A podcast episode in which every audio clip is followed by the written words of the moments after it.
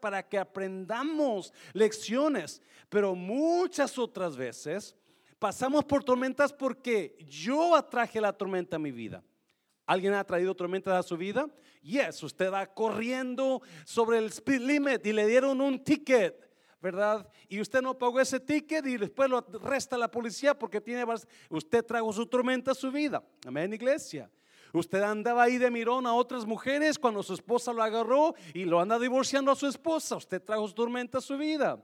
Usted es un preguntón y un quejón con su jefe y nunca hace lo que su jefe le dije y luego le, le, deja sin trabajo, le quitan el trabajo porque usted es respondón y no quiere su trabajo. Ahí anda trayendo su tormenta a su vida. Amén, iglesia. Y es cuánto dicen amén. ¿Qué tormenta está pasando usted? ¿Y por qué la está pasando? Si es, acuérdese, esa tormenta que Pablo está pasando es porque es la voluntad de Dios. Él está pasando tormentas en medio de la voluntad de Dios, o sí, Dios puede traer tormentas y al final vamos a mirar esto. Su versículo 28 dice, echaron la sonda y encontraron que el agua tenía unos 37 metros de profundidad. Más adelante volvieron a echar la sonda y encontraron que tenía cerca de 27 metros. o se están acercando a la playa. Es en la medianoche, pero están mirando que la sonda ya más y más van caminando y ya están acercándose a la playa. Tienen muchas noches que no ven playa, ni, cielo, ni, ni, estrellas, ni luz, ¿se acuerdan? ¿Verdad? Y ahora están llegando a, la, a un lugar, ¿verdad? Entonces, versículo 28 y de profundidad, 29, teniendo temiendo que fuéramos a estrellarnos contra las rocas, echaron cuatro anclas por la tropa y se pusieron a rogar para que, ah, que amaneciera. Versículo 30. En un intento por escapar del barco, ¿quién es? Los marineros comenzaron a bajar el bote salvavidas al mar con el pretexto de que iban a echar algunas anclas desde la proa. Pero Pablo advirtió al centurión y a los soldados. No, ni, mire, si esos no se quedan en el barco, no podrán salvarse ustedes. Así que los soldados cortaron las amarras del bote salvavidas y lo dejaron caer al agua. Son los marineros, cuando ven que ya van a llegar a la playa, ellos quieren huir del barco. No sé por qué, quizás porque tienen miedo que algo pase, yo no sé, pero ellos quieren huir del barco en medio de la tormenta. Y Pablo se da cuenta de las intenciones. Qué bonito es tener espíritu de discernimiento, ¿verdad? ¿Cuántos de ustedes cuando miran a tal hermano, usted dice, ese es un falso hermano? Porque tiene espíritu de discernimiento, ¿sí o no? ¿Y cuántos hermanos lo miran usted? Dice, ese es un falso hermano, ¿verdad? No. Pablo tenía espíritu de discernimiento, o cuando él miró la intención de los marineros, le dijo al centurión, Julio, ¿se acuerda? Se llama Julio, el centurión, le dijo, hey, estos van a abandonar el barco. ¿Sabe qué, iglesia? Sea leal a las cosas, sea leal a su gente, nunca abandone el barco en medio de tormentas. Se lo voy a repetir. Hay gente que le encanta abandonar el barco en medio de sus tormentas. Hay matrimonios, hay esposas, hay esposos que no les gusta la situación y decir, ya cuando llegue el esposo del trabajo, ya todo está limpio. Porque la esposa se fue, se llevó a los niños, se llevó las cosas y lo dejó limpio. Abandonan los barcos en medio de tormentas. Y qué horrible es abandonar el barco en medio oh my God, yo le tengo pavor a los grupos de WhatsApp cuando de repente veo que en un grupo, ¡pum! se salió fulano, ¡pum! salió fulano, Ya cuando veo eso digo, oh, algo está pasando. Porque están abandonando el barco en medio de la tormenta. Y por ahí dicen que una persona que abandona el barco en medio de la tormenta no es tu amigo, no es tu amiga. Esas personas no confíes en ellos. Y como pastor, créanme, tengo muchas noticias de personas que han abandonado, cuando viene el problema, ¡pum! ¡pum! ¡pum! Y es lo que los marineros querían hacer. Su papá, mamá, nunca abandone el barco en medio de la tormenta. Mejor arregle las cosas y acomode, no le haga daño a la familia. Hay padres que agarran los hijos y vámonos. Y los niños son los que sufren después porque abandonó el barco en medio de la tormenta. Y eso era lo que querían hacer los marineros. Pero so Pablo bien trucha le dice al, centurión, ten cuidado, te van a dejar y tú no vas a poder salvarte. Mira, versículo 33. Estaba a punto de amanecer cuando Pablo animó a todos a tomar alimento.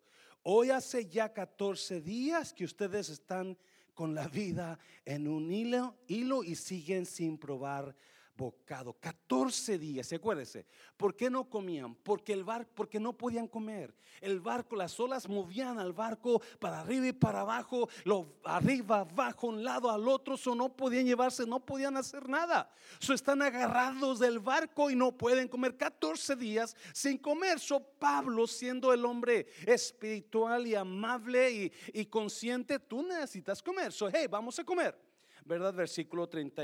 Um, les ruego que coman algo, pues lo necesitan para sobrevivir. Ninguno de ustedes perderá ni un solo cabello de la cabeza. Dicho esto, tomó pan y dio gracias a Dios delante de todos. Luego lo partió y comenzó a comer. Todos se animaron y también comieron. Éramos en total, ¿cuántas personas? 276 personas que en el, en el barco. Una vez satisfechos, aligeraron el barco echando el trigo al mar. Acuérdese, la quincena pasada miramos este punto donde cuando usted se esté hundiendo en su barco, tire lo que lo está hundiendo. ¿Se acuerda? Saque lo que lo está hundiendo. No se quede con lo que está pensando, pasando, haciendo que el barco se hunda. Sáquelo, tírelo. Versículo 39. Cuando amaneció, no reconocieron la tierra pero vieron una bahía que tenía playa donde decidieron encallar el barco a como diera lugar. Cortaron las anclas y les dejaron caer en el mar, desatando a la vez las amarras de los timones. Luego izaron a favor del viento la vela de proa y se dirigieron a la playa. 41. Pero el barco fue a dar en un banco de arena y encalló. La proa se encajó en el fondo y quedó varada. Mientras la popa se hacía pedazos al embate de las olas. El barco comenzó a destruirse con las olas. Versículo 42, mire, los soldados pensaron matar a los presos, presos para que ninguno escapara a nado. Acuérdese, si en Roma, si a un preso se escapaba, el soldado que lo estaba cuidando, a él lo mataban. Él corría la suerte del preso. So, los soldados dijeron, se nos van a escapar, vamos a matarlo porque yo no quiero morir por él. Pero mira versículo 43, ah, pero el centurión quería salvarle la vida a Pablo y les impidió llevar a cabo el plan. Dio orden de que los que pudieran nadar saltaran primero por la borda para llegar a tierra y de que los, los demás salieran valiéndose de tablas o de restos del barco. De esta manera, todos llegamos sanos y salvos a donde? A tierra. So Pablo está hablando, Lucas está ahí y él está comentando la historia de cómo el barco se destruyó y cuando los marineros querían matar a los presos, a Pablo lo iban a matar también, Julio dijo, no, no, no los maten, mejor vamos a salvarnos todos. Los que sepan nadar, córrele primero. Y los que no sepan nadar, agarra una tabla, agarra un pedazo de palo, agarra un pedazo de madera, agarra eso que está cayendo del barco y échate en el agua y sal. El caso es salvar la vida. No, you know, eso me enseña una gran verdad. Muchas veces vamos a perder cosas en la vida. Vamos a perder trabajos, vamos a perder paz, vamos a perder quizás cariño, pero lo poquito que te quede del barco, úsalo para salvar lo que queda. Lo poquito que te quede, quizás en su matrimonio ya no hay respeto y, se perdió, usted ya perdió el respeto por su pareja, perdió el cariño por su pareja, pero hay algo bonito que queda en su pareja. De eso bonito, agárrelo para salvar el resto del matrimonio. Y Pablo está enseñando, si, si tú vas a perder el barco, no dejes que se pierda la vida. Si tú vas a perder el barco, agarra, guarda lo que queda más. Y con tablas y palos y leña salieron todos. Luche porque no se pierda todo. Hay gente que a la goma con todo, ya no, ya no esfuerzo. No, no, me enseña esto que usted puede salvar algo de lo que había ahí. Usted puede salvar algo, salva la familia, salve los hijos, salve la relación. Quizá va a perder la casa, quizá va a perder la croca, el carro, pero no pierda la relación, no pierda lo que más importa, que era la vida de ellos. Amén, iglesia. Ahí termina el capítulo 27 y vamos a comenzar capítulo 28. Y capítulo 28 comienza con una historia que usted la muy conocida. Yo le he puesto a esta enseñanza slash prédica, no se deje envenenar de la víbora.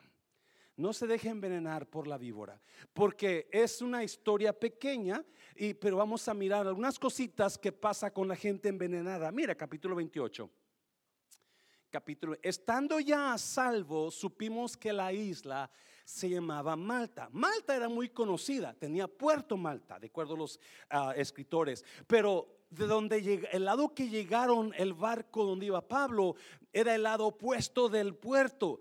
no estaban seguros qué, qué isla era hasta que llegaron y ah, yo conozco este lugar. Este lugar se llama Malta era una isla por ahí escondida en el camino donde pasaban los barcos. Versículo 2. Y los naturales nos trataron con no poca humanidad, porque encendiendo un fuego nos recibieron a todos a causa de la lluvia que caía y del frío. Más o menos era en tiempo de invierno, en ese tiempo, eso estaba frío y estaba lloviendo, quizás ah, eran las, las, aguas del niño, ¿verdad? Donde estaba el viento, la lluvia, so con el frío a los indígenas, algunos creen que esos indígenas eran, eran caníbales, ellos se comían a los seres humanos, pero en este caso ah, les mostraron mucha humanidad. Y cuando los miraron, encendieron una lumbre, eran 276 personas, acuérdense. Se hicieron una gran fogata, me imagino, para que todo mundo se pudiera calentar un poquito del frío. Y comienza la calefacción ahí con Pablo, versículo 3. Entonces, no, mire, habiendo recogido Pablo algunas ramas secas, las echó al fuego y una que, una víbora, huyendo del calor, se le prendió en la mano. ¿Alguien ha, ha sido mordido por víboras? Quizás usted no ha sido mordido por víboras reales, pero todos aquí hemos sido mordidos por víboras. ¿Y es? Y yo, yo le voy a decir una cosa, ah, yo le tengo pavor a las víboras. Yo veo una víbora y yo le huyo, yo le corro. No me gustan las víboras. Pero aquí hay cuatro enseñanzas que saqué de esta historia donde personas se dejan envenenar de las víboras de sus vidas y no terminan bien en sus vidas terminan divorciándose, terminan con pleitos, terminan no cumpliendo el propósito de Dios en sus vidas. So, número uno, yo le he puesto al número uno, las víboras operan a escondidas. Si usted nota, Pablo dice, Lucas dice que cuando estaba, Pablo decidió ir a buscar leña, ramas secas para echarle a la lumbre. Él decidió ir a buscar las ramas y ahí escondida entre las ramas iba una víbora. Me imagino que Pablo va con las ramas aquí y él no nota la víbora que va enredada entre las ramas hasta que la víbora siente el fuego. Entonces, ¡oh! se le agarra a Pablo. Pablo no la miró porque estaba escondida. Las víboras usualmente están, se parecen al pasto, se parecen a las ramas. Si usted no las, a menos que sean negras, ¿verdad? Pero yo he tenido mucha experiencia con víboras, muchas experiencias de niño. Yo crecí ayudando a mi papá en la labor. Soy yo conozco de víboras y conozco ah, cómo operan y a veces, muchas veces no las miraba. Les le he platicado esta historia. La hermana Betty quería que le llevara a ese lugar donde estaba la víbora, pero no tenemos tiempo ahora que fuimos a Nayarit, donde una vez mi papá me mandó ayudarle a un señor ya mayor, ayudarle en su labor a cortar el tabaco de su, de su, de su tierra. Y yo estaba chiquillo, iba solo, me mandó temprano antes de, de que me fuera a la escuela, so me dijo, vete, ayúdale unas dos horas y luego te vienes, comes y te vas a la escuela. So era tempranito, ¿verdad?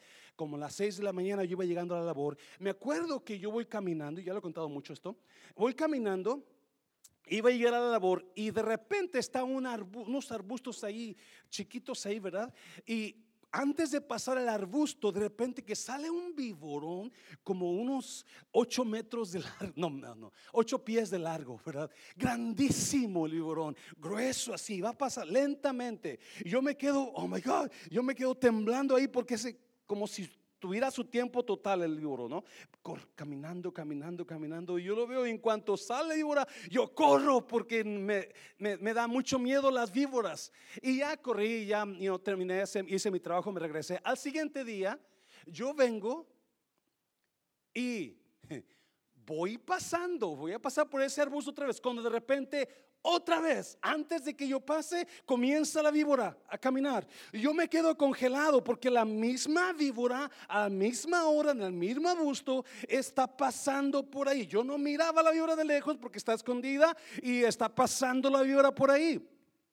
Yo me quedo otra vez congelado y cuando pasa, corro otra vez porque el pavor que le tengo. Al siguiente día, acuérdese que yo no, yo para nada vengo pensando otra vez. En la al mismo lugar, a la misma hora. Por varias semanas, yo no le estoy mintiendo, por varias semanas pasó, llegó el día en que yo llegaba y me paraba. Y ya me paraba y pasaba la víbora. Ok. chiquillo, 8, 7, 8 años de edad. Le pregunté a alguien que, oye, le platiqué esa cosa. Hay una víbora que no me deja pasar hasta que ella pase. Y dijo, es que esa víbora tiene dinero, te lo quieren dar a ti con que la hubieras tocado, ese dinero es para No, yo no voy a tocar una víbora. No, no, no, no. La hermana Betty quiere ir a tocar la víbora. ¿Verdad? Dijo, me dijo, me lleva, pastor, llévenos para allá, pero no, no hubo tiempo donde llevarla a que mirado. Pero las víboras operan a escondidas. Todo lo que usted haga a escondidas lo va a morder todos los secretos que usted guarde que le van a afectar a alguien más, lo van a morder a usted. Cuando usted le dice, jóvenes, si usted hay joven aquí, si usted le dice, no le digas a mi mamá que estamos saliendo tú y yo, lo va a morder eso. Todo lo que se hace escondidas le va a picar, le lo va a envenenar. Y eso es lo que está pasando con Pablo. Como no miraba la víbora, la víbora se le prendió, ¿me entiende? Porque eso es lo que pasa. Cualquier cosa que usted diga a escondidas, a oscuras, le va a terminar mordiendo a usted. Cualquier muchacha, cualquier muchacho que usted tenga, comience una relación y por alguna razón no quiere que nadie sepa de esa relación, no quiere que sus papás no sepan, que el pastor no sepa, eso le va, es una víbora que está lista para morderlo. Cosas que, dáselo fuerte, dáselo fuerte. Cosas que usted esconda, que no quiera sacar a la luz. Son víboras mordiéndolo. Son víboras porque la víbora siempre opera en la oscuridad. Cuando la víbora se les apareció a Eva, no estaba Adán con Eva, estaba solita Eva. Porque así es como operan. Y cualquier cosa que escondamos va a terminar mordiéndonos. Su mejor opere en opere en libertad, opere, hágale saber los planes, hágale saber a su papá, hágale saber a su familia esto, mira, ¿cómo ves esto? Porque una vez que usted opera en luz, las tinieblas huyen de usted. Dáselo fuerte al Señor, dáselo fuerte. So, la, Pablo está agarrando leña y de repente, porque las víboras operan en oscuridad. Número dos, rápidamente, número dos. Una persona envenenada siempre asume cosas. ¿Sabía usted eso? Que una persona envenenada comienza a asumir cosas que no son. Comienzan a pensar, comienzan a decir cosas que ellos imaginan por el veneno que tienen ya dentro. Una mujer que su esposo fue infiel la desconfianza que su esposo produció en ella va a hacer que después se imagine cosas. Mujer, esposo, no rompa la confianza porque después, aunque no quiera, su pareja va a estar dudando de usted. Y siempre van, una persona envenenada siempre va a asumir cosas que no son. Mira, mira, versículo que es el 4. Cuando los naturales vieron la víbora colgando de su mano, se decían como unos a otros. Ciertamente este hombre es homicida, a quien escapado del mar, la justicia no deja vivir. En cuanto miraron la víbora colgando, porque Lucas dice que la víbora era muy venenosa, después lo vamos a mirar, ellos asumieron y comenzaron a hablar de la persona como de las peores personas. Wow, no wonder this guy is a prisoner. He's gonna die. Apenas salió de la tormenta, pero la justicia, di que, di que era la reina de la justicia para los griegos, di que o di que, si eso lo hace en inglés, ¿verdad? Y por eso la justicia, di que no va a dejarlo vivir, porque es un pecador. Esa persona. Siempre se va a notar las personas envenenadas por víboras. Siempre se van a notar las personas envenenadas por víboras.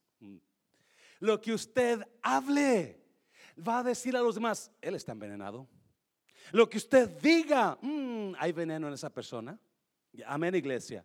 Y es, siempre se va a notar. En mi pueblito había un señor, ya murió, ya cuando yo y siempre traía en su mano izquierda, traía un pañuelo blanco enredado en su mano. Y yo siempre me preguntaba, ¿por qué traes? Nunca se lo quitaba. Siempre traía ese pañuelo blanco enredado en su mano. Trabajaba con pañuelo blanco, tomaba con pañuelo, anda, todo el tiempo con su pañuelo blanco, siempre se notaba. un día le pregunté a alguien, ¿por qué ese señor trae ese pañuelo blanco en su mano? Es que lo mordió una víbora y le dejó una marca muy fea y le da vergüenza que la vean la marca.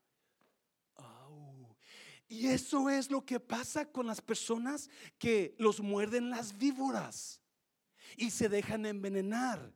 Una persona envenenada trae muchas marcas y es fácil notarlos por lo que van a decir van a comenzar a hablar de los demás, van a comenzar a, asumir y acusar. Ves aquella persona, uh, tú ni ni sabes lo que esa persona ha hecho, ni sabes lo que no, no, Ave María Purísima, no, porque no, no, no. Y comenzaron a hablar de Pablo y decir, con seguro ese hombre es peor que un criminal. Porque mira, la tormenta, no murió en la tormenta, pero aquí saliendo la víbora se lo echó. Ahorita va a caer te va a morir, porque es un pecador, es un maleante. Tenga cuidado con el veneno que usted escucha de los demás. Tenga cuidado con la gente venenosa que está envenenada. Están envenenados y van a comenzar a hablar, soltar veneno y van a comenzar a hablar mal, porque eso es lo que hicieron los indígenas. Comenzaron a hablar de Pablo, este hombre es homicida, este hombre no va a poder vivir, wow, este hombre es de lo peor. Y comenzaron a decir, porque una persona envenenada se va a notar en lo que dice. Una persona envenenada se va a notar en cómo usa las palabras. Y va a querer envenenar a los demás. Y va a comenzar a poner ideas en las vidas de los demás. Qué horrible es cuando una persona de la iglesia es conocida por la venenosa de la iglesia. No mira a nadie, pero no mira a nadie, no mira a nadie. No más piensa en ellos. Esa, y, y la gente, los demás están, yes, y es cierto. Es cierto, wow, ese hombre es el peor. Mira cómo es posible que este hombre en cuanto salió se le colgó la víbora. ¿Cuántas víboras le han mordido a usted? ¿Cuántas víboras le han hecho daño a usted? No se deje envenenar por el veneno. No se deje, de hacerlo fuerte, sino no se deje envenenar. Y ya, ya terminó, voy rápidamente, voy rápidamente. Número tres, número tres. Mira, mira, mira, número tres.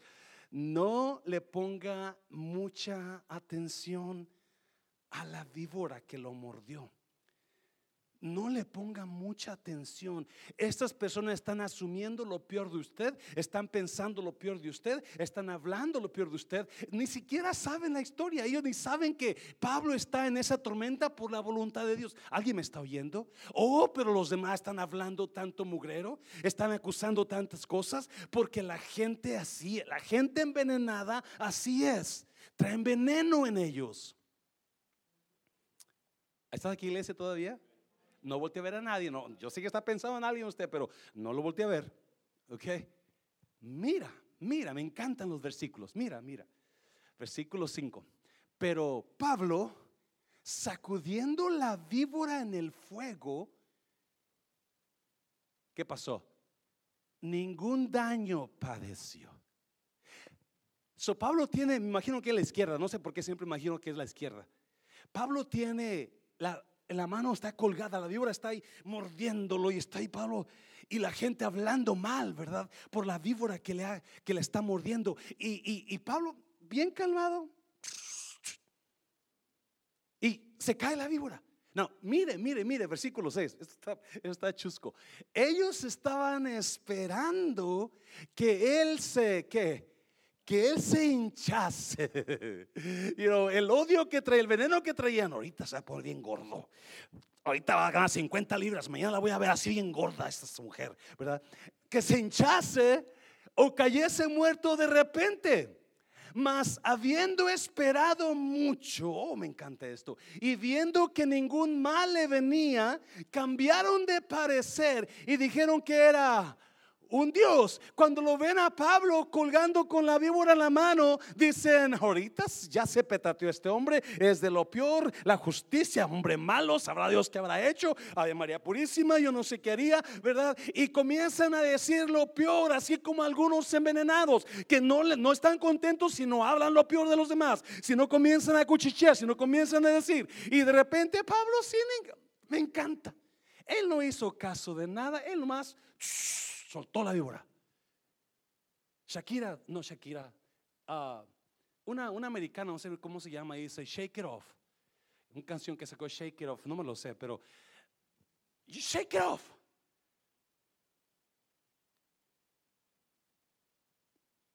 Todos somos mordidos por víboras en la vida. Todos pasamos por mordeduras de víboras. Alguien te traicionó, ¡pum! te mordió. Alguien habló un chisme de ti, ¡pum! te mordió. Alguien dijo algo de ti, una mordida por acá. Alguien te defraudó, ¡pum! te mordieron. Alguien te traicionó, ¡pum! Todos pasamos por mordidas en la vida. Everybody goes through serpent bites. Todo mundo va por mordidas en la vida donde te van a tratar de envenenar, porque ese es, la, ese es el propósito de la víbora, envenenarte para que te mueras. Y me encanta cómo Pablo no hizo caso de la víbora, siempre, y comenzó a calentarse ahí. Oh my God. Por ahí dicen que no es los problemas que vienen a tu vida, es como enfrentas esos problemas lo que te van a hacer una persona feliz, una persona amargada. Y hay tanta gente que se dejó envenenar, hay tanta gente que se dejó envenenar y ahora están envenenando a los demás, ahora están sufriendo, ahora están quejándose, no, no paran de quejarse porque están envenenados. Esa persona los envenenó. Hay gente que de todo se quejan, hay gente de que de todo todos hablan por el veneno que sacaron. Pero Pablo, órale, y siguió Pablo calentándose. A gusto. ¿Qué veneno le han puesto a usted? Que usted está batallando, siendo infeliz, enojado, enojada por, por ese veneno que alguien le puso. Por ese veneno que, no, no, ¿Qué veneno su pareja puso en usted? Que usted no puede sacar el veneno y usted está enojado con su pareja, usted está enojada con su pareja y en lugar de sacar, no hacerle caso. No le haga caso al veneno, no le haga caso a la víbora. Si Pablo ni siquiera, aquellos todos espantados, pero él como si nada. Vámonos. ¿Qué cuando usted se deja envenenar, su vida es una miseria. Su vida es un pleito con su pareja, su vida es un pleito con los demás, su vida es, es infelicidad, porque si no está feliz con su pareja, usted no va a estar feliz en la vida. Si usted no está feliz con sus, con sus amigos, amistades o compañeros de trabajo, usted no va a estar feliz en la vida por todo el, por el veneno que usted trae. Porque se dejó envenenar, le puso mucha atención a la víbora. Y en lugar de que sea feliz, de que goce la vida, de que agradezca, Hani, gracias por estar en mi vida. Ah, corazón de melón, gracias por ser mi mujer. Te amo, gracias, thank you, thank No, hay puro veneno. Fum, fum, fum, fum. No wonder people are dying. Con razón la gente está divorciando por la derecha y la izquierda porque puro veneno están soltando. ¿Y usted quiere que su matrimonio sea feliz con puro veneno soltarle a su pareja? ¿Usted cree que su, su, trabajo esté contento usted cuando hay puro veneno soltándose entre unos y otros? No puede. So Pablo me encanta que ignoró la víbora. La ignoró. Cuando todos pensaban, lo va a matar, se va a hinchar, va a explotar de hinchado. Algunos quisieran ver a alguna hermana aquí, pero ojalá y mañana venga con 50 libras extra la hermana. ¿Verdad? Y eso es lo que pensaron ellos. How this guy gains, gains weight. 50 pounds of just pure fat. En lugar de ayudarle a quitar la víbora, en lugar de decirle, Pablo, oh my God, trae el machete, marca la cabeza. No, ahí están asumiendo lo que no era.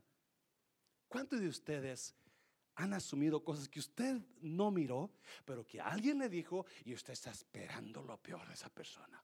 Uh, se lo Alguien una vez le dijo a alguien porque mandaron un audio por ahí de la iglesia y una persona se lo mandó a otra persona y esa persona me lo mandó a mí. Mire lo que esa persona está diciendo usted.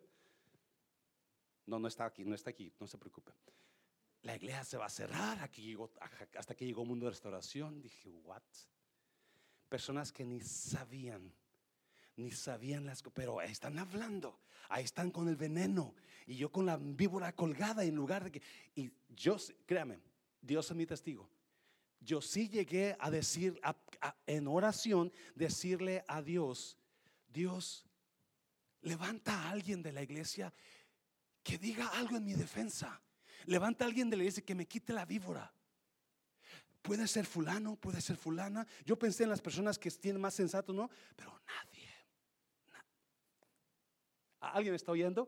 Y no estoy reclamando, simplemente aquí nadie. En, en el WhatsApp sí hubo dos o tres líderes ahí que te calles la boca o te callo, decían a la persona. Pero bueno, en esas palabras no, pero más o menos. Pero yo decía, Dios, que hable alguien por mí en la iglesia, que levanta a alguien que defienda, que me quite la víbora.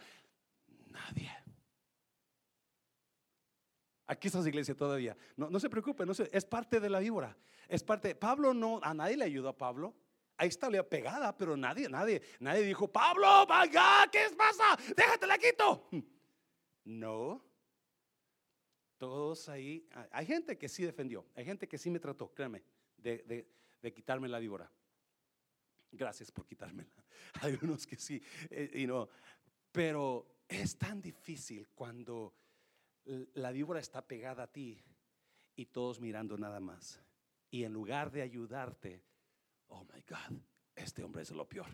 Esta mujer, sabrá Dios qué hizo. No, no, si ya supiste la historia de ella. Todos tenemos víboras en la vida. no, pastor, eh, hermano, no, mira a su esposa, esa no es su víbora. No, esa no es su víbora. No. Hoy llegó al refrán una mujer, no sé si está aquí porque la he invitado al refrán, a la iglesia, espero que no esté. Y comenzamos a hablar de Dios, ¿verdad? Porque ella antes iba a la iglesia. Comenzamos a hablar de Dios y dijo, ¿sabe por qué yo no voy a la iglesia? Con esa cara de, de bien prepotente, ¿verdad? Y me dijo, porque iglesias como la de usted son las que me dañaron. Y por eso yo no voy a la iglesia, porque fui dañada por ustedes. Dije, pues yo nunca la conocí usted, ¿verdad? Pero bueno, de veras, hermana. Sí, ahí. Y yo, yo por eso jamás me acerqué a una iglesia. Dije, ¿really? Y no me da miedo cuando escucho personas así. Porque Cristo, ¿qué culpa tuvo de que la hermana Teresa te dijo tus verdades? ¿Verdad? Cristo, ¿qué culpa tuvo que el pastor dijo una palabra que no le gustó a usted? Oh, pero queremos culpar a Cristo por lo que miramos del hermano, la hermana. Y, yo decía, qué triste. Yo la miraba esta y me daba compasión. Porque por causa de su veneno está perdiendo su alma. Y mucha gente por causa de la víbora que usted dejó que la envenenara, están perdiendo el matrimonio, está perdiendo la paz. Y en lugar de ignorar la víbora y sigue adelante. Agradezca a su esposa, agradezca a su esposo. Ámela, ámelo. Hágale, eh, no, hágale piojitos en la noche. Yo no sé qué quiera hacerle. Haga lo que se quiera hacerle, pero no le, no le meta más veneno. Porque hay gente que está tratando de envenenar y están envenenados, están enojados, están y a veces a veces uno está enojado. ¿Alguien se, se ha dado cuenta? A mí me daba tanto enojo porque cuando yo, mi mamá me hacía enojar y me decía, vente a comer, yo no quiero. Y yo tenía un hambre, pero quería que me rogara y me decía, qué bueno, menos burros, más solotes. y yo, ¡ah! Porque quería, ándale, mi hijo, vente, mira, trae el plato aquí. No, entre menos burros, más solotes, me decía. Eso más me enojaba. Y no, deje, suelte el veneno, suelte el veneno. Está muriéndose en vida usted con tanto veneno. Está batallando porque el veneno que usted le está haciendo mucho caso a la víbora. Mucho caso a la víbora. Suelte la víbora. Suéltela. ¿Qué le impide ser feliz y amable con los demás? ¿Qué le impide llegar a con su esposa y sabes que no importa cómo seas conmigo, yo te amo? ¿Verdad? Honey, no, no importa que no, no te laves la boca a veces en la noche, I love you, pero lávatela más seguido, por favor. No, yo no sé, pero haga algo. Haga algo para mejor. Suelte la víbora.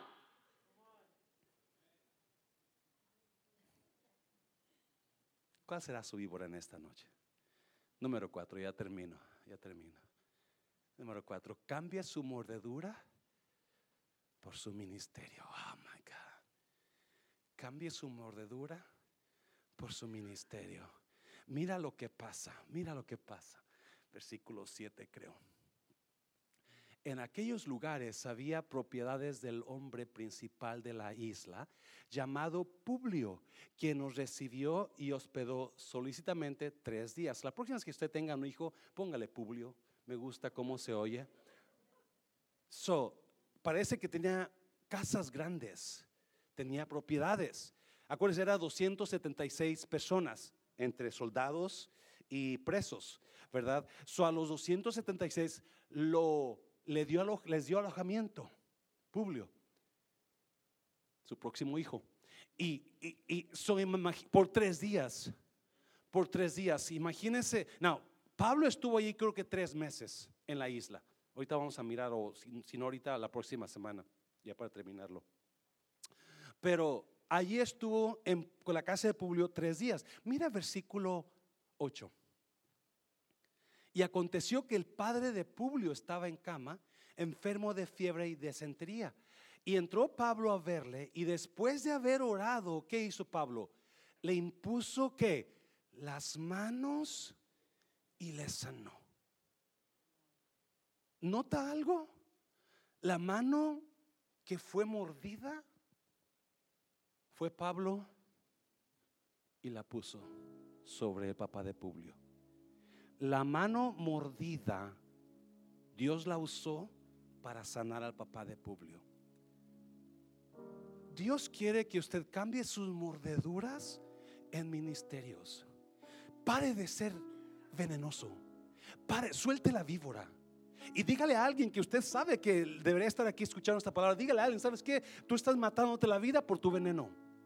Alguien está aquí, iglesia, dígale, usted está envenenándose y envenenando a los demás. Suelte, usted se va a morir triste y, desamparado y solo y sola porque todos le, dan la vuelta. No le dicen. Delante de usted, ah, la hermanita, ¿cómo está? ¿Cómo está? Pero no la quieren ver, no lo quieren ver. Alguien dice amén a esto. Yes, porque cuando usted ya no está, ay, no la soporto. Por el veneno que traen. Y Pablo va, Publio le trae, le dice a Pablo, mi papá está enfermo, ¿no podrá hacer algo por él? Dijo Pablo, oyes, yo tengo una mordedura de víbora que Dios la cambió en mi ministerio. Déjame ir a orar por él. Y va con el papá de Publio y usando, poniendo la mano mordida, pone las manos sobre la cabeza de Publio, el papá de Publio y lo sana. Dios quiere cambiar ese problema que usted está teniendo con su pareja en un ejemplo para las demás parejas. Dios quiere usar lo que usted ha pasado. La razón, ahora entendemos por qué Pablo pasó por tanta tormenta. Pasó por tanto naufragio en el camino a, la isla de Malta, porque Dios tenía a un padre de Publio esperando que Pablo viniera y que la mordida de la víbora, la mano donde la mordió la víbora, la usara para sanar a ese hombre. Cuando yo nací, yo estaba mudo, yo no hablaba hasta mis cuatro años me acuerdo que cuando yo quería algo le apuntaba a mi mamá, oh, oh. Y era cuando mi mamá me traía lo que yo apuntaba, porque mi tío me decía el mudo. Yo crecí y yo crecí un huraño muy, muy, muy, muy tímido que evitaba a la gente porque yo no quería hablar. Y si usted se da cuenta, cuando estoy con personas así, muchas, yo no hablo mucho, a menos que sea del ministerio, que me hagan preguntas, yo hablo. Porque, pero ahora, mi ministerio que yo tengo es de hablar. Cuando antes yo no hablaba, Dios cambió mi mordida en mi ministerio. Dios cambió lo que yo tenía defectuoso en mi gran ministerio. ¿Qué es lo que Dios quiere usar en su vida? ¿Qué es lo que usted está pasando? Eso que está pasando usted. Dios lo quiere. Mírese su vida adelante y diga, ahora yo entiendo. Yo voy a buscar el propósito de Dios en mi vida y la mano mordida es la que Dios va a usar para mi vida en el futuro. No tengo que ser yo nada más. No tiene que ser Juan Carlos nada más. No tiene que ser Rafa nada más. Todos ustedes tienen una mordedura de víbora que Dios quiere usar en su ministerio. Que Dios quiere usarlo. ¿Cuál es su mordedura? ¿Cuál es lo que, qué es lo que, el veneno que usted necesita sacarlo? Necesita sacarlo para que ese ministerio, esa mordida sea efectiva en el ministerio. Póngase de pie. ¿Qué mordida los han, qué víbora los han mordido a ustedes? Que usted está trayendo odio y veneno contra los demás. La semana que entramos a terminar, si quiere venir al altar a despedirnos en un cantito.